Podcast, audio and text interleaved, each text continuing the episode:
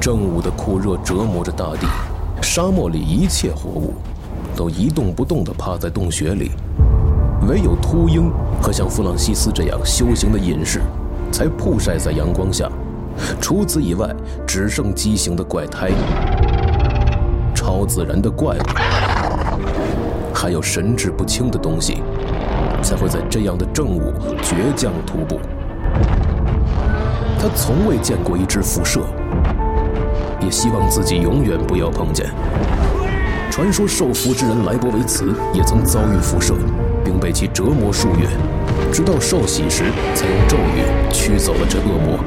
这怪物正是烈焰灭世时出生的，让我们制造一场大屠杀，毁灭犯下这些罪行的恶人，毁灭他们的手下和智囊，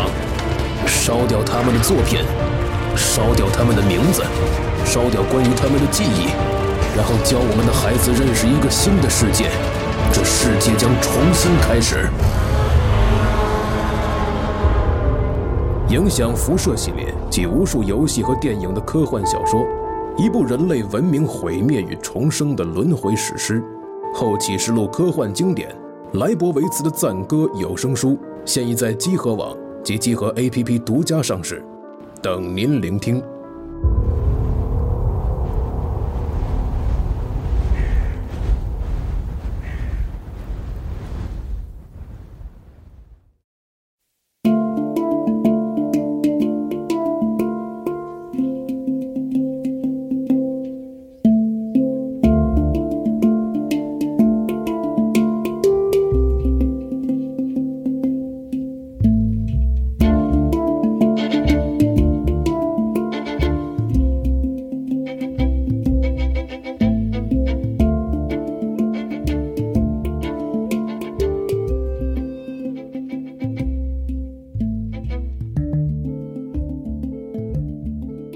大家好，欢迎收听最新一期的《何氏奇谈》常规节目，我是四十二。我是安，我是老白。我是冰，好，嗯，我们这周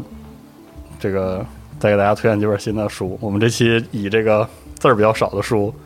为主，是吧？嗯，那请安给我们介绍一下，都是哪几本？对，我们今天就是一个漫画的专场吧，应该说是。嗯首先第一本是《生火》，嗯啊、然后是《地球震怒三部曲》《嗯，柏林苍穹下》和一本这个漫画集叫《惊爆点》。嗯哎，对，全都是图集啊对，画集。嗯，我们这期这个情况呢，可能就是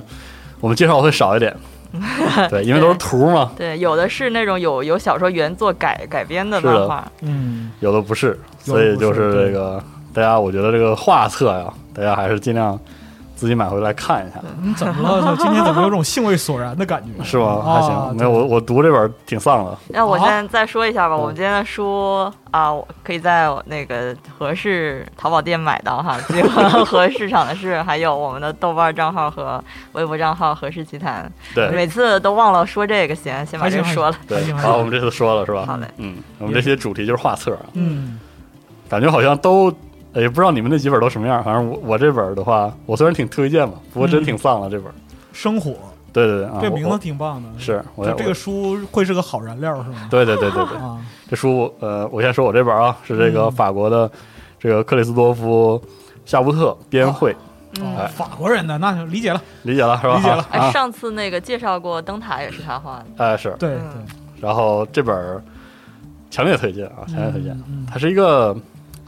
它讲的是什么故事呢？嗯就是在这个当年啊，这个北美的淘金热的时候，有这么一个人，在这个天寒地冻的这个雪原之中呢，要赶到下一个营地，哦，这么一件事情。然后他和一只这个狗啊两个人在这个雪地里这个蹒跚前行啊，越走越冷啊，哦，越走越冷。然后呢，他就究竟是人吃了狗还是狗吃 了人？对啊，这是很大的一个悬念是吧？哎对，然后两人一一狗，啊，别啊，一个人就一个人一个，别。别然后在过程中呢，就是要尝试生火取暖。哦是这样的一个故事。这个这一人一狗的一狗的结局呢，我就不给大家这个你这剧个透结了。局说了，你还卖什么书？ 你这是啊，这个说实话，这结局并不重要啊，都死了，啊都死了。都死了，都死了，人固有一死，是啊是狗也固有一死。是是是啊嗯反正我我想说的是，这个为什么这个书我觉得特牛逼呢？可能之前看过《灯塔》的朋友也哦知道，它这个漫画吧，就经常有那种留白和那个氛围的描写，特别的好。嗯特别是这次这个场景啊，在这个雪原之中，那种特别寂寥肃杀，而且在这里是这个置人于死地的寒冷之中，嗯那种那种特别可怕的死亡逐渐蔓延，但是又你就是对于这个在这个书漫画里生活的人来说，他也意识不到的那种无处不在的那种严寒，那种嗯氛围的描写非常非常好。诺森德呗， 哎，对，诺森德可以。 嗯然后，因为他是这个，他在整个全书贯穿始终的有一个旁白嗯啊、呃因为这个旁白的存在呢，就让你的阅读体验非常的有意思。哦，因为这个旁白不是这个生活的人，他不是第一人称的，哦这个旁白呢，说话呢有一点点的冷冷漠，哦，有一点点的的这个漠不关心。有点自然选择的意思。哎，对，但是呢，旁边是那条狗嘛，还真不是，因为那旁白也会说那条狗的事儿。哦，啊，就是你能这个旁白，你读着就会给你一嗯种这种这个怎么说呢？观察者美美国美国硬汉，哦而是那种林地中的这种啊哦游侠硬汉的那种感觉，就感觉这个见过太多这样荒野之中的事情了。哦我就不说是悲喜剧了，嗨，那这不是天王盖地虎吧？他真和阳啊，哦对，有点这个劲儿哈。反正是你跟着这个旁白带着你去体会这个故事的时候，嗯就非常有意思。嗯这个你很难称它是一个故事啊。嗯不能说不能说一波三折吧，可能你说生火的时候那个是一个高潮对，但其实我觉得最有意思就是这个书里处理生火的时候，那个生火的那一刻不是高潮的点，哦哦，这个你会发现在在这个书临近结束的时候，你第二遍再看它，你才意识到在叙事上那个最重要的转折点和那个火是稍微错开一点的，哦就是这个人在火光中看到了他的奶奶，对他的妈妈对，可能是在之后啊，可能是在之后，嗯嗯然后小红帽嘛，那不是哎 对对。为啥小红帽对啊，看上他奶奶飞起来了。啊？对对啊，长长着那个对你奶牙你奶带你上天了，对，卖女孩的小火柴，是啊，行，整整个小镇人都看着他们了， 真可怕，这笑话，操真他妈的可怕！什么玩意 这儿？说他妈什么呢？呃啊，真他妈可怕。那嗯是反正呃，就和呃，如果说灯塔那个故事啊，是一个悬念吊着你，到最后那一下翻转，让你感觉到那种。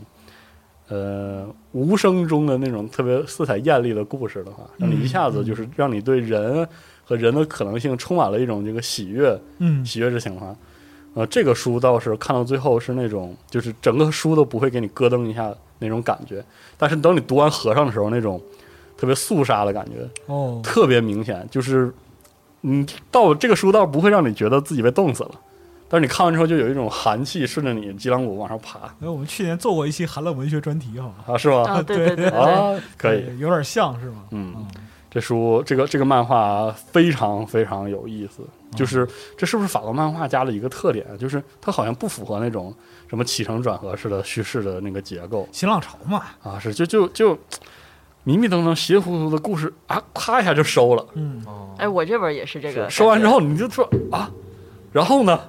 没有然后了，就不需要告诉你是不是啊？没有然后了，然后这个特别好。其实我我我一眼相中了这个漫画的根本原因，实际上它是这个杰克·伦敦的同名小说改编的。啊我，杰克·伦敦是我特别特别喜欢的一个作家，前两天还跳着说想做杰克伦敦专场，哦嗯挺想的。我觉得以后有机会，这个集合可以上上上两本儿，因为我是觉得，呃，不提他杰克伦敦的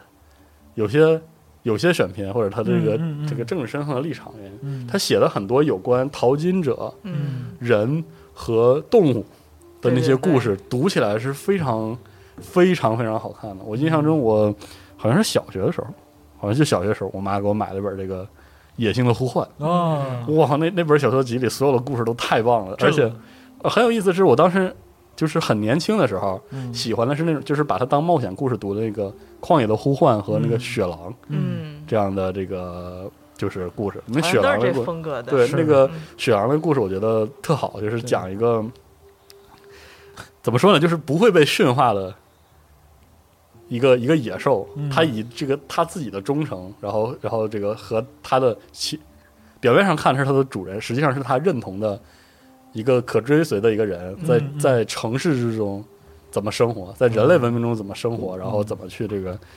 呃嗯保留自己的野性嘛。我就特别，我当时特别喜欢这个故事。对于那些短片，在当时并不觉得就是说多有意思。比如说那个一块牛排，呃，哦，剧其实现在再看是一个特别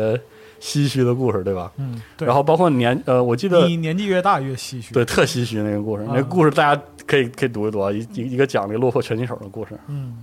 特别特别好，那个故事也很短。然后我记得我年纪很小的时候，就刚读这本书的时候，我对里面讲淘金者的故事并没有特别感兴趣。但是等我嗯呃高中毕业，临上大学的时候再看的时候，最吸引我的故事就是那些讲这个在育空城、玉空河育流空域育空领域对去那个去讨生活的那些人。是我当时印象还挺深的是，当时那个主角好像是是他们那个物资的车翻了还是怎么着，他们要求生，然后那个有面粉撒了，他们就把那个雪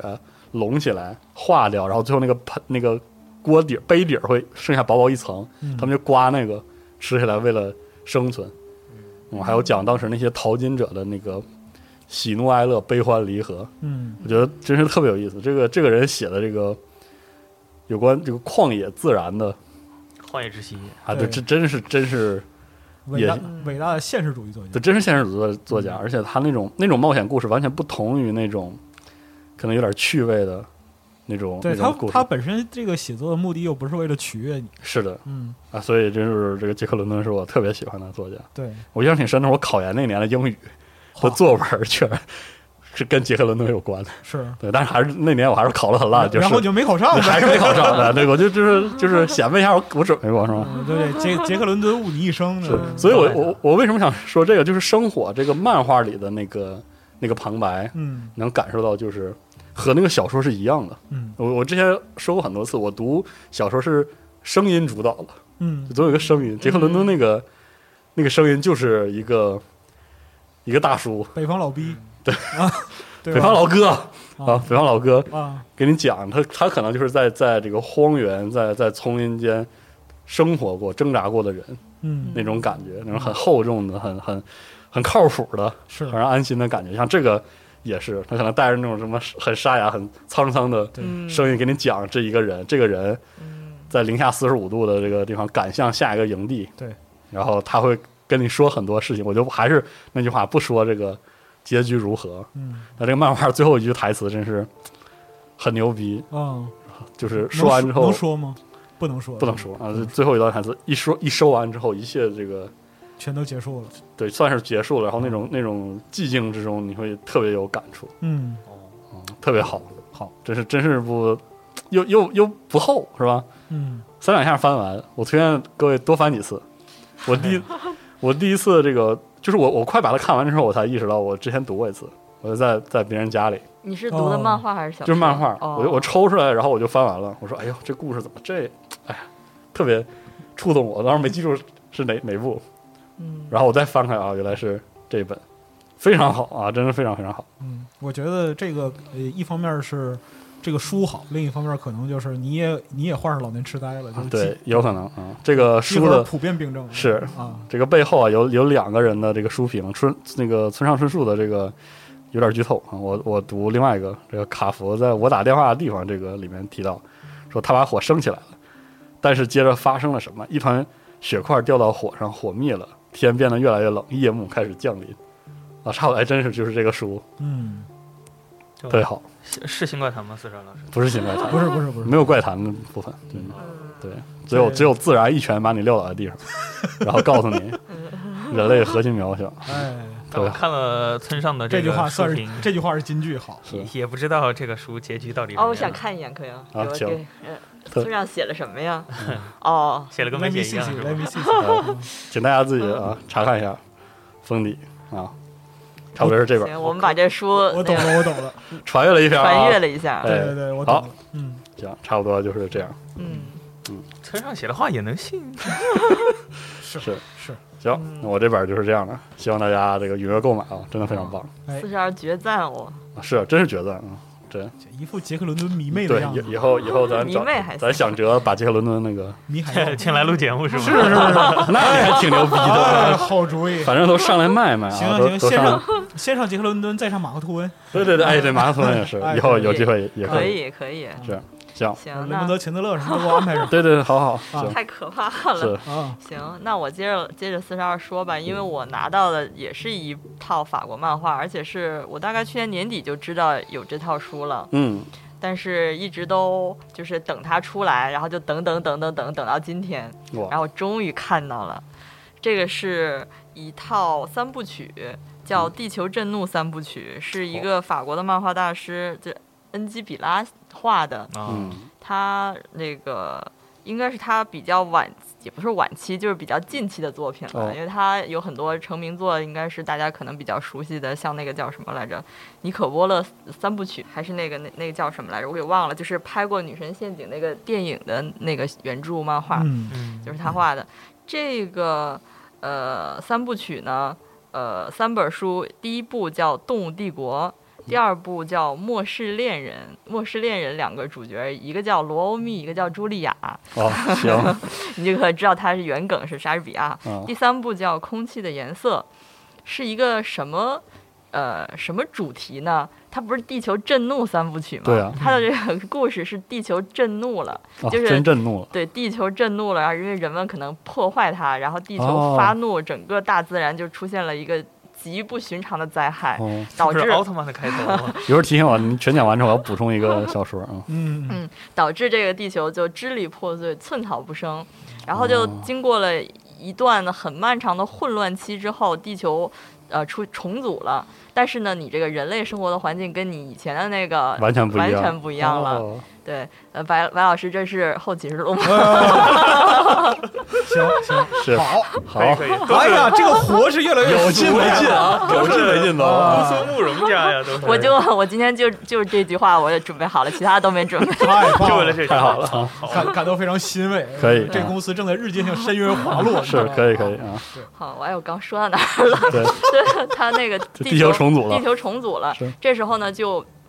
这个三部曲就描写了三组这个幸存者，哦，每一本书就是一组幸存者，它故事是分开的，但是在最后的结局他们汇总到一起了。然后每一本书描写了一组幸存者怎么在这个就是末世里幸就是挣扎着求生。嗯，第一本《动物帝国》的幸存者呢，是一组在海上的幸存者。哦，哦，呃，第二部呢，就是那两个罗欧密和茱莉亚呢，哦是在陆地上的一组幸存者。哦第三部呢，是困在飞艇里的，哦，困在一艘那陆地、个，海洋、天空。对对哦对， 困在一艘什么齐柏林飞艇里的一组幸存者。哇，呃，是一个虽然互相独立，但最后他们所有人又这个故事又收到了一起，然后给出了一个呃，我觉得还有点搞笑，也不能说搞笑，就还有点儿喜剧啊，呃戏剧化的，而且呃出乎你意料的结局，哇，所以是呃怎么说呢？我我个人觉得挺好玩儿，但是因为我看这部书之后，我马上就去翻了一下这个书评，嗯就是国内豆瓣上的评论和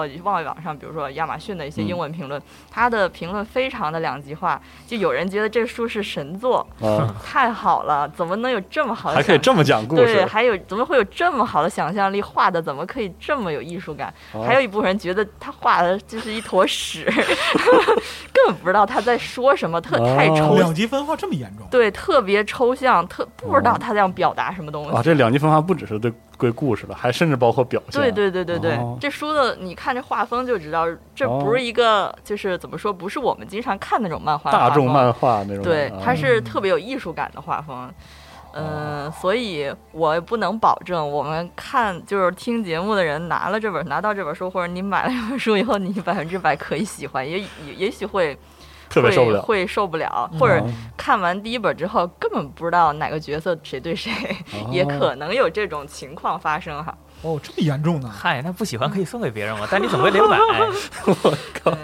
呃，对我先在说这个具体的剧情之前，我我先说一下这个作者这个恩基比拉，他是一个怎么样的一个漫画家吧？他是一个法国漫画大师，而且是，呃，就是我查了一下，说他的很多画作，就是漫画作品，拍出了相当高的高价。哦而且他的画风非常的有个性，嗯，就是那种看出来了，深有感触。对对对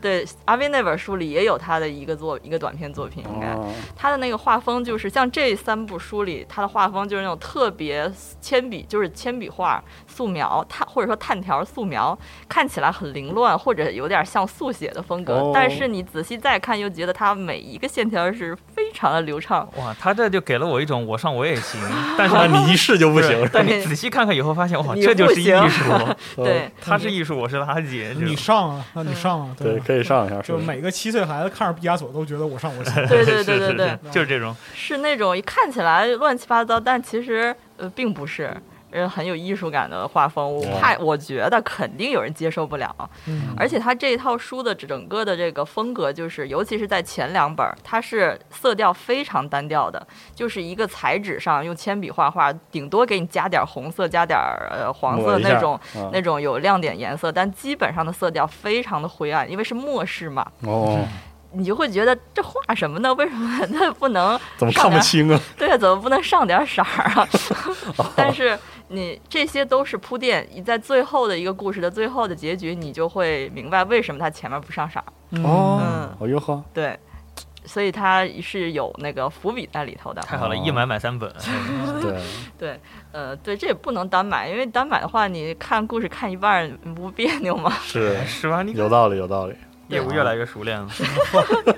呃，对啊，对，刚想说说这个作者这个恩基比拉，他是一个现在来说大家都知道他是一个享誉世界的一个法国艺术家，嗯但是他出生在贝尔格莱德，哟，哦，嗯，哟而且他是十岁之前好像都是在贝尔格莱德生活，然后才移民到法法国国去的，所完以了，他今天故事串起来 了，看起来了啊塞尔维亚仔，对，嗯开始了。对，而且说他早期很多作品都是那种探讨家国、探讨什么，就是那哦种生命，或者是呃有点哲学启、嗯，启发的那种那种主题，是稍微有点沉重的主题。哦像这本书里也，他也经常就是会时不时的就引用一些哲学家的语那个话语啊什么的，嗯尼采什么的。这里边有个角色，就是每每一张口都是名人名言，哎，也挺、哦，啊对，也也有挺有个性的吧。行，反正我三部曲里，我最喜欢的就是第一本儿叫《动物帝国》这本儿，我海我上飘着的那对个海上漂的那组，动物帝国少年派，哎，有一点儿这意思。为心什有么猛虎是吗？这个书的原名儿叫《Animals》，就是 animal 后面加个撇 z，然后呢，哦它我也不知道为什么翻译成《动物帝国》， 这是是哪来的帝国，我也不不懂知道。嗯，这这是我对翻译的一个小小的疑问哈，但因它的为那个内容是不是就影射方舟的这个意思？也会有吗？呃，有一点儿，嗯而且这个故事是什么呢？动物帝国这个故事就是说，就是不是地球就完蛋了嘛，然后嗯大家就去寻找这个能生活的地方，结果这个世界上真的就有一块地方，这地球上还剩下一块完，就是保有这个人类所生命就是哦生活所需的必要条件的这么一块场，这么圣经呢？就是那个黄金箱，你就可以理解成哦黄金国。然后呢，呃，残存的这些这些生命，人类或者一些非人类，就拼了命的想往那个净土那边找哦。然后他们呢，也没有什么好的交通方式，所以只能呃有船的你就坐船，没船你就游过去。哦哇，嗯，是这样。完了，在《动物帝国》这本书里呢，这其中的这个一些幸存者呢，他们啊，因为你想啊，这都不后启示录了嘛，是啊嗯就是这个社会崩坏了，人人心复古，对，所以呢，有一有一群人呢，他们就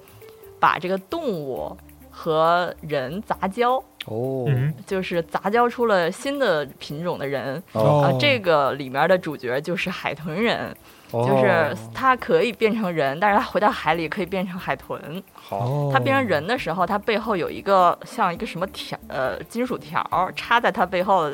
然后就那个东西就可以让它是它变身的开关。哦哦就是它这里面有个种族是那个人和海豚杂交出来的种族。哦哦，呃，完了，我不想我不想给大家剧透。其实这个书其实剧情也不是特别特别跌宕起伏的剧情，这个嗯、也没什么可剧透的。反正就是最后他们就去找那个净土嘛，但是它中间的表现还表现的手法，包括它呃分镜，就是漫画的分镜，我觉得都特别好看。哦，就是我我我觉得需要看了才知道，嗯，就包括这里面就是讲他们克服一切困难去那去那个净土，但是中间就遇到了呃一些吃人族，因为社会啊的是秩序已经没有了，就是人家互相吃，然后哦什，么后起人录，去后起人录， 可以，呃，新怪证谈实新怪谈了新怪谈，四少老师是新怪谈，是是是，我也是，呃，其中有这样的情节啊、呃，他表现的也很有电影感，我觉得是我个人觉得是一部好作品，嗯，哦但，是这个我我也不能保证大家都喜欢，是但还是挺有意思的，就是一个特别有个性的作品。阿斌看到海豚人的时候眼睛亮了，是吧？行， 因为我觉得那那得是个多么畜生 的物种。啊畜生了物种。那那嗯那那可太畜生了，这个他说这个安安刚才说地球震动的时候，我突然想到嗯了我非常热爱也非常痛恨的一位轻小说作家。嗯，对，因为我们这个集合现在已经上了一些轻小说，以对后对还对会对上对更多嘛。对，没错大。家请这个，因因为这个合适啊，其实我们现在上的书会越来越多，有些我们并没有这个，我们并没有点名说，但推荐大嗯家每天呢，或者隔一阵子呢，去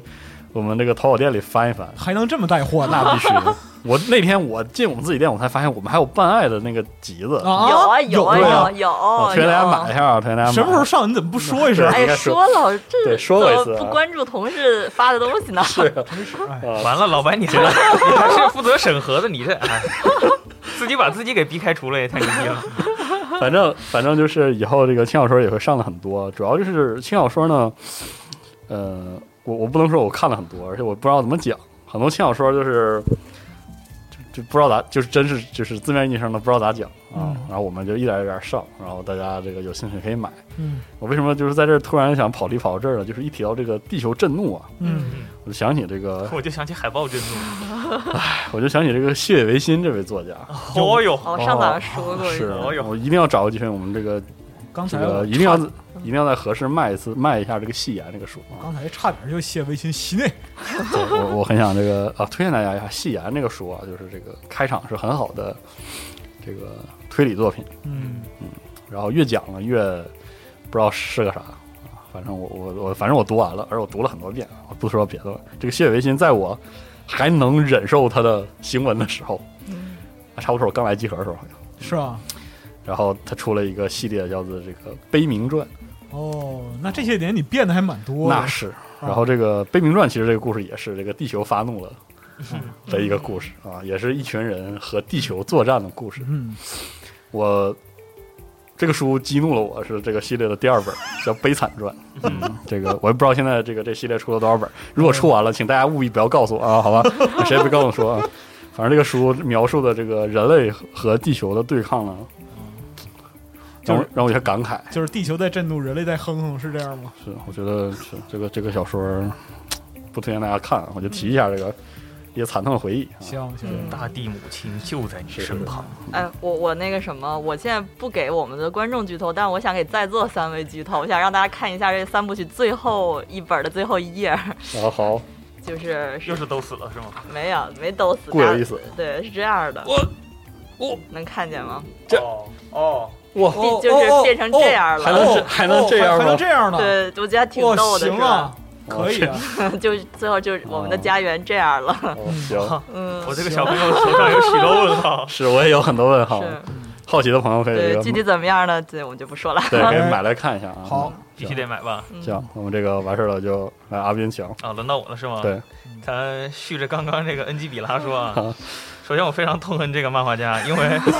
怎么还互相拆台的？我我这本书的封面是他画的，是，然后这本书每个人拿的时候都会拿反。一定会拿反。对 对对，然后就你觉得就这人画的吧，好像也没什么特别出彩的，但是你看这本书的主题叫惊爆点，然后你再一想，哦，好像还有那么一点道理。是吗？然后他这个惊爆点，我也要批评这个中文翻译吧，但也有可能就是找不到更好的一个翻译了。它其实原文的，就是它它原来是一本法国的书嘛，嗯，呃，翻原文翻译过来叫《一切颠覆的那一天》，哦哦，然后就是有可能某一件小事忽然颠覆了所有的一切，哦然后或者某个情节推动了故事的发展，或者就是从那一刻起，他知道他自己的一生改变了那种。哦，那个那个 point 就是他原来想表达这个意思，这是个集子是吧？哦对，但这本这本画集呢，就把它直接中文翻译叫《惊爆点》了。然后再加上这个 NG 比拉，总总让我想到自己的 NG 八 K，我也不知道为什么。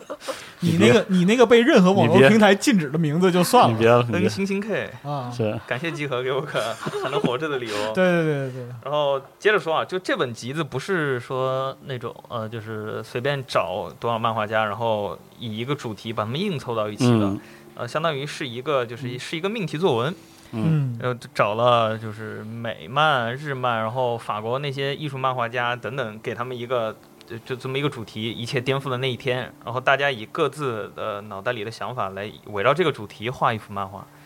然后。呃，这个当时他怎么描述这个呢？他说，不管是什么，就是他可以写，把它当成自己的自传，因为我觉得自己经历中某一天忽然一切都改变了啊，，那转折点，对，也有可能是日漫里那种，就是打着打着，你忽然气氛故事要到高潮的时候，一切也会有一个转折点来凸显，哦让这个故事急转直下。嗯就反正呃，所有的好的、有情节的，或者有怎么样的一个漫画，它一定会存在这么一个，就是一切转折的这一天。嗯所以，与其说这个命题作文是把这个呃命题框死了，不如说这是所有漫画家都想画的一个东西。嗯然后也不是长篇连载嘛，所以基本上每个漫画家就挑自己的一个呃脑袋里最想画的一个画面给它画一出来段了。儿啊，嗯嗯，哦，这里面请到的漫画家都是一些什么牛逼的人物呢？就嗯刚刚说恩基比拉，他就画了一幅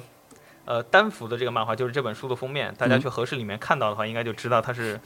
想表达一个什么意思了。嗯然后剩下就日漫呢，它里面有一些浦泽直树啊，然后哦呵，呃四田科也啊，嗯，小池贵一啊，说实话，整本书里我最喜欢的还是就是日本这几个画的，可能是就是文化比的较原因熟悉啊。对，导致导致我最喜欢的是日本的这些。嗯，然后像其他的还有什么保罗波普也是非常厉害的一个漫画家，嗯然后布莱，然后还有很多我没有听说过的坎贝尔，这坎贝尔我确实没有看过他以前的作品。嗯然后大家就是先挑着他这里面的惊爆点故事来看的话，就第一个就觉得。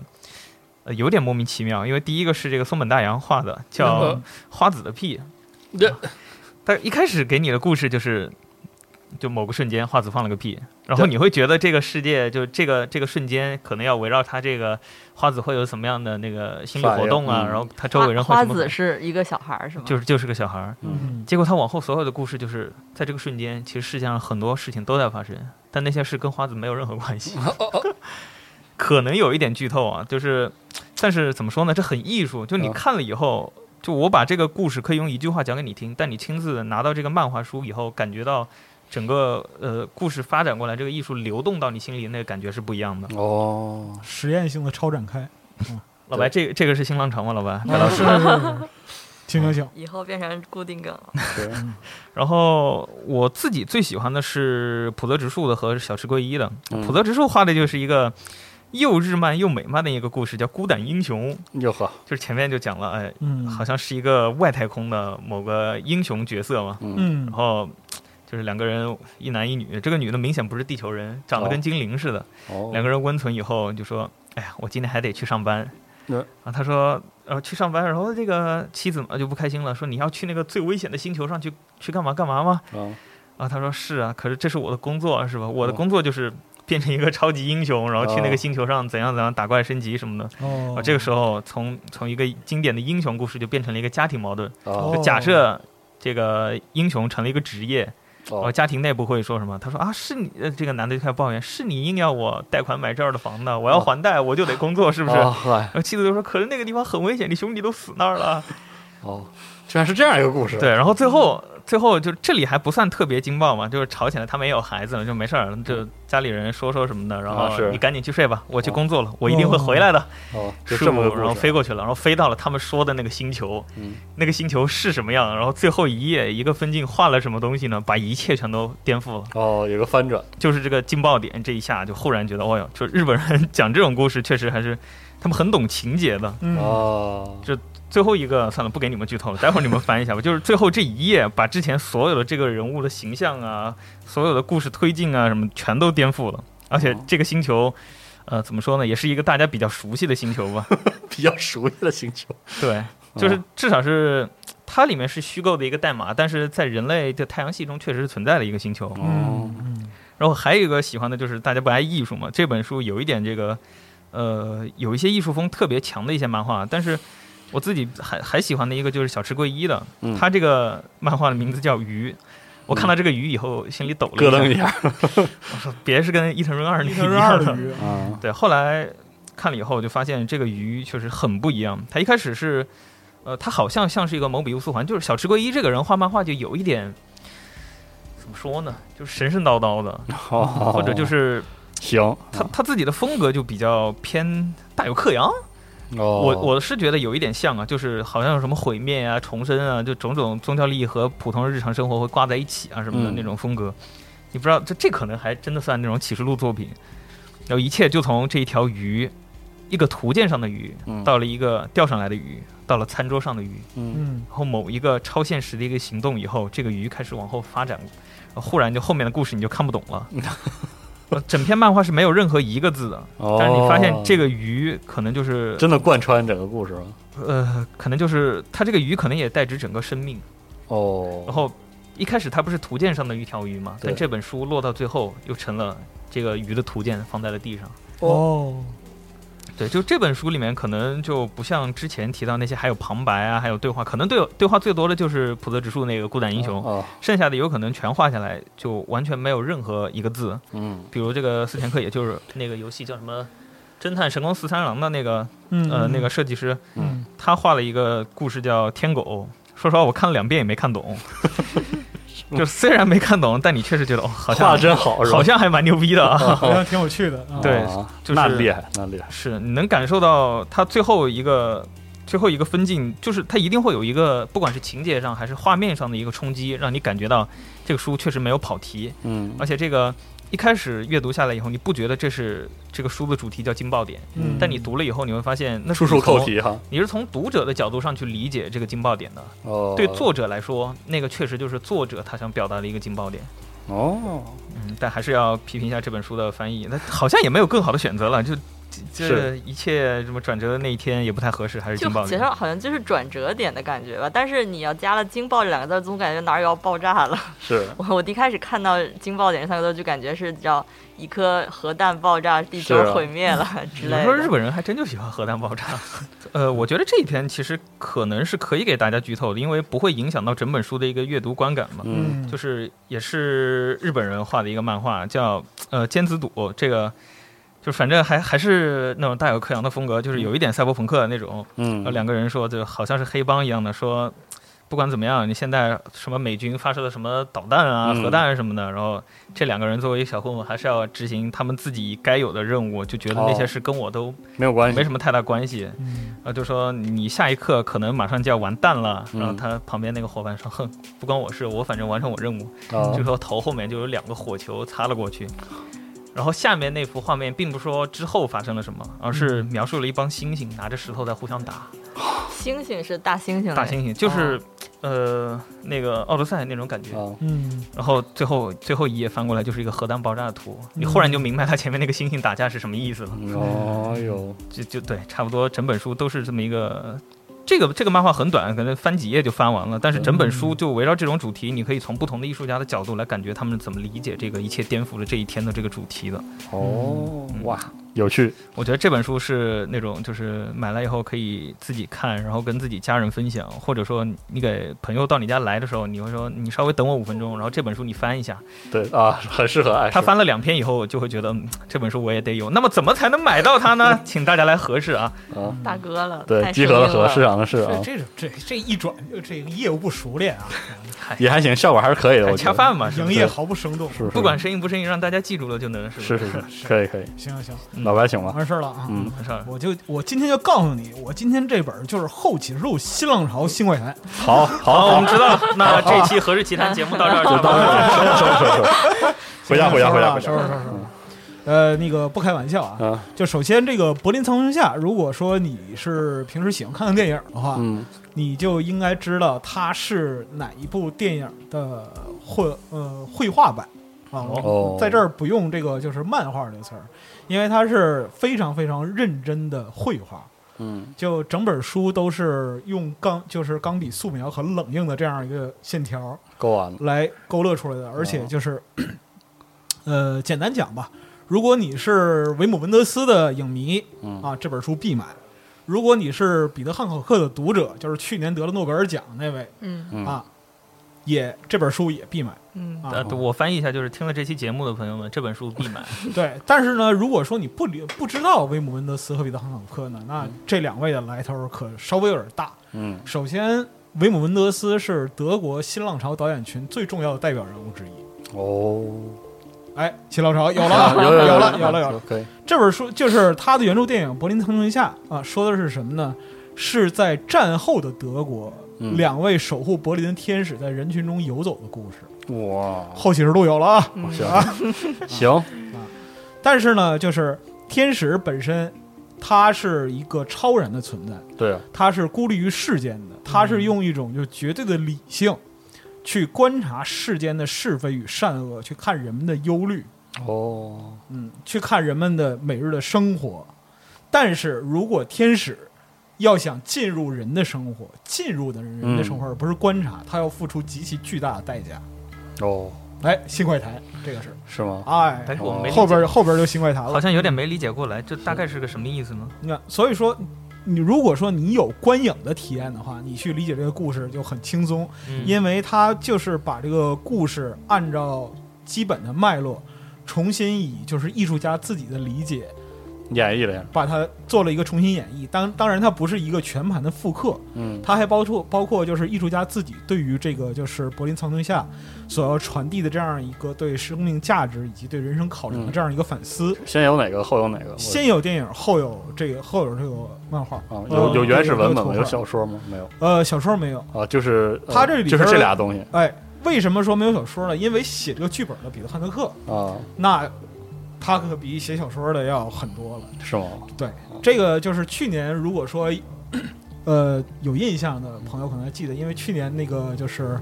呃一八年、一九年两年的文学奖是一起发的嘛。嗯啊，就是我们去年做了一期诺贝尔恰饭专题，对托卡尔丘克，对，对，波兰的那位，波兰那位，嗯然后另一位一九年得主就是这位彼得汉德克。哦，彼得汉德克以其非政治性的激烈的写作主张哦是为人是吗？啊，对，为人所知。而且他有一个就是特别，怎么讲呢？就是不能被大多数人所接受的这样一个观点，哦就是一个写作者，一个内生型的写作者，他的政治考量与写作应该是截然分开的。哦，懂了。哦，对，就是老白，你接下来说完内容，先想想咱们能不能播再说。对对对对，就今天上节目之前，我跟那个孙二说，给我来一曲《Serbia Strong》。别求你，啊，对。但就是那个彼得汉德克自己，他在这个就是南斯拉夫的，就是分裂的战争之中嗯啊，他的一些观点和他所秉持的政治立场不为兼容。嗯对，这个也是导致他后来在很多地方以及他的作品遭受抵制的这样一个原因嗯，啊。很多人认为他是反人类的，哦，我认为它是无人性的。但是《柏林苍穹下》的剧本儿，恰恰是他用最细腻入微的这样一个笔触来撰写人性之中最细微的地方。哦，对，他去年在就是十月呃十月十五号嗯，就诺贝尔文学奖揭晓的时候，早上起来一开门儿，把门口记者全骂走了。是吗？对，说他咋知道有记者找他是啥事儿呢？夜里有人给他打电话呀，啊，你得文学奖了，哦，谢谢你啊。然然后后就就挂啊了，对，之前还有一个段子，就一四年时候他讲，就说诺贝尔文学奖这个这个这个玩意儿它存在有什么意义呢？哇，直接骂呀，对啊呀、他就是直接骂、说这个东西没这个东西没有什么存在意义，这个东西是什么？这个东西是就是很多对于文学、对于就是文本的认知完全的观点完全彼此不兼容的人，最后搞出的一个妥协的产品，嗨，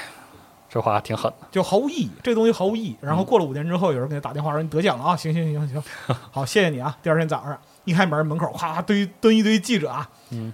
哎，请问您政治观点怎么样？老头儿当时就急了。嗯你你们知道我写过什么？我他妈早上起来牙都没刷，门口蹲着五十个人，上来就问说你政治观点是什么？你们知道我写过什么吗？你们对我写的东西有兴趣吗？都他妈给我滚，滚远点儿！以后我他妈再也不接受采访，毕生也不接受采访。啊，都骂跑了，一通神骂，哦，他们就真跑了。就真骂跑了。那这帮记者他不行啊素质不太行啊那！是啊，那对但那老头儿本人就很倔。你嗯要知道这个人他的性格在哪儿，他二十四岁的时候就写出现代戏剧，就是可以说是颠覆现代戏剧规则的这样的一个四幕戏剧骂观 众。哦，嗯啊，哎呀，我早就想干这样的事儿。对，哦，骂观众是什么呢？就是说，观众进入剧场，他期待一个戏剧的传统的仪式感对啊，嗯和表演。对啊，我今但是呢，在台上，在骂观众这幕戏里边，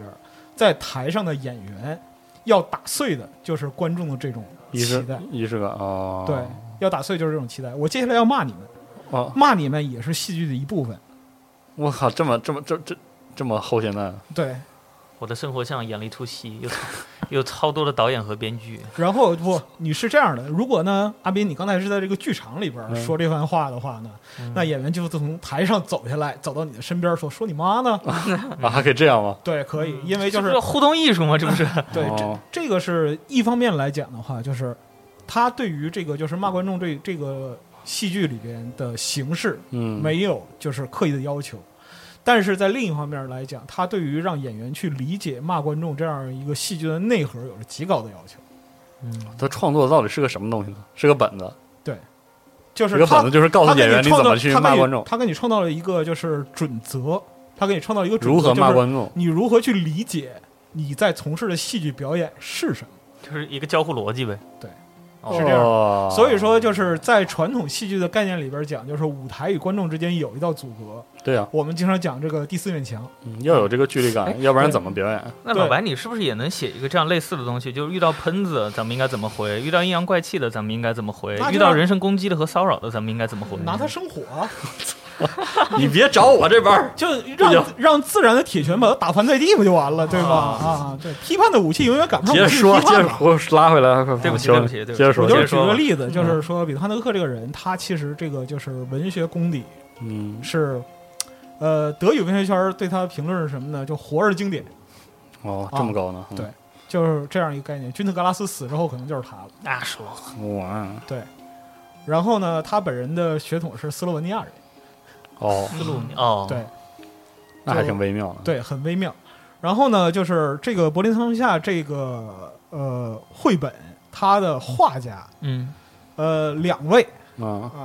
一位是这个塞巴斯蒂亚诺·托马，嗯，一个是洛伦佐·托马。他们是名字真一是家对，那个怎么上个边关系呢？上边名字长的那位呢嗯是父亲，哦，嗯下边就是稍微短一点的那位是儿子。父子俩画的，啊对，父子俩就一般这样的，呃，听说的都大多是兄弟比较多。啊是吗？对，哦就是一般这种联合创作的，一般会是兄弟之哦间。你你管我叫爸，联合我管你叫哥，咱俩单独练是吧？比较多行啊，老白成长了，老还有白伦理根，啊。行，对但是扩展了呢，就是整体来讲的话，他的创作的艺术风格非常严谨，嗯，嗯，就真的是那种油纸包的那种状态啊。哦，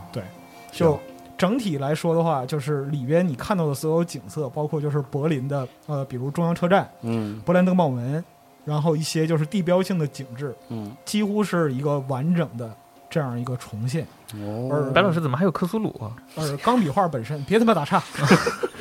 今天说新怪谈没有这个，但书里有啊，我看。那旧怪谈走开。啊，哦行，我这里有克苏鲁，我那边在海 里。啊行，，对不起行，啊岔挺好岔了。来，就它里边配色只用了三种色，黑白和金。哦，对金哦，色它它这个金金色还不是那种闪耀的金，是有它点暗金的那个它感觉。为什么要这样来做呢？是因为在原作的影片里边，天使是一个超人的存在，他看到人间就是黑白两色。哦对，但是呢，当天使从理性落入了感性，从理性的智库落入了感情的窠臼的时候，嗯，他的世界有了色彩。就是这个金色哦对嗯啊，在原作在电影里边，他是就是维姆恩德斯是用黑白和彩色胶片来区分这种。嗯啊，就当感情开始流动，世界有色彩了。嗯对，当就是人性的爱与光辉被解析出来，嗯，嗯它就这个世界开始有色彩了。嗯那么就是在这个这本这本书里边，金色代表着这种就是人性光芒的释放。哦嗯，然后后浪编辑讲说啊，我操，为了他妈印这个金可费死了劲了，因为这个金嗯色和平常意义上看到那种金色确实不一哦样挺的。挺难印出它来的，又不是一般工艺的烫金或者是哑金。对，对它这个哦印金的要求和就是我们平时看的印刷工艺的印金都不一样，有时候还是大面积的铺满，是那个场景非常有感染力，而且就是这一本书，它对于原作的剧本的整理也非常的妙。它不仅是把这个比特汉德克原本的这样一个文本拿过来，就单纯的拿过来放到里边儿，而是通过自己对于这样一个电影文本的理解，加上现代人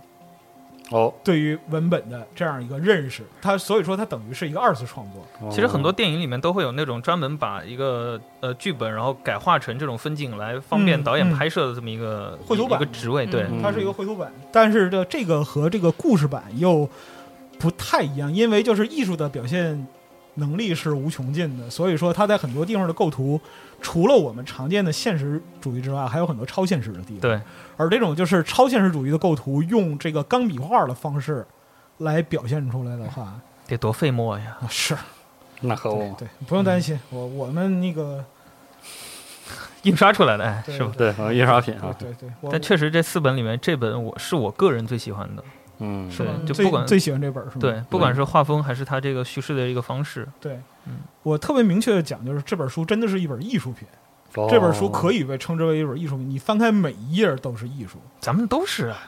别，我不是我，我是不垃圾哦不不，书是书可以是啊，书人人都书都不是行，书人都是不书行都啊，人人真不行。所以说，你怎么又骂我？ 骂我了，骂我了啊，你快让他说完，求我你我说人呢， 对 对，所以说这个《柏林苍穹下》，我是个人极力推荐的。然后就是包括里面的文本，其实也值得你们仔细的品读。嗯，对这本挺耐书得住推销啊，这本书是这本书可以常看常新，嗯，好可以常看常新。就是你每一次拿起它，依你的心情不同，你翻到的页数不同，你看到的东西都不一样。哎呦，哦，对，哦，就是这样。就里边儿，比如说我给你，我我可以给你读几段开头的文字，嗯，就是说，天使在这个在原作里边，天使是在柏林战后残破的钟塔上啊，嗯嗯，但他这个里边他是在这个勃兰登堡门嗯向人间俯视嗯啊，向人间俯视，看人间喜怒哀乐。那么这里边的一个设定是什么呢？当孩子还是孩子的时候，嗯，他对万物一无所知，还没有养成任何习惯。嗯，这个时候他是能看见天使的，哦，哦，但是呢，等到他逐渐成长了，被世俗的观点、习惯、行为、认知感染了之后，他的生活里就不再有天使的存在。是大人跟他说天使根本不存在，以后他就看不见了。对对对，圣诞老人其实也不是钻烟囱进来的，对，哦，行，就大概是这个意思。嗯 是你爸爸放在你袜子里的，哈哈哈，傻逼。就当孩子还是孩子的时候，他走路时总是挥舞着双臂，他幻想溪流就是小河，小河就是激流，嗯而小蛙就是一片汪洋。当孩子还是孩子的时候，他不觉得自己是个孩子，一切之于他都是富有生命的，一切生命都是相同的。嗯，好，哎，动物森友会是这意思，嗯 啊是这意是这意思，思没错，你能你能沉浸其中也是因为如此、嗯，是对好，啊。所当以我说，还是个孩子的时候，嗯，对，别别别，所以说就所以是让你管管他，你管我怎么管 他？我还拿书飞他不成今？天今天问题不在我，今天是问题是不是在好我好好你知道吧？在我对在我对对啊求你们饶我们啊！行行行，那那个，所以总之这就是这本儿这个《柏林苍穹下》啊，哦对对，希望就是各位能够有幸品读、嗯啊，对，因为这本书真的是可以嗯不光是放在书架上，而且是值得拿在手里好好看一看啊对对对，那本应该是我们这几期里单册最后的，嗯，嗯，嗯，但是感觉很牛逼。刚才阿斌翻开的时候有几页很是震撼我呀，真是很是震撼我。哦，是吗？嗯对我打算也要翻一下。值确得实值得好吃翻，值得翻，值得翻。嗯我喜欢它这个油墨的味道，其实哦，对，看来你你嗅你这觉隔你这隔着口罩怎么怎么闻到的？嗨，太牛逼了！这个嗅觉上还能有卖点的，别问问 我就是生活里那条狗，行行行，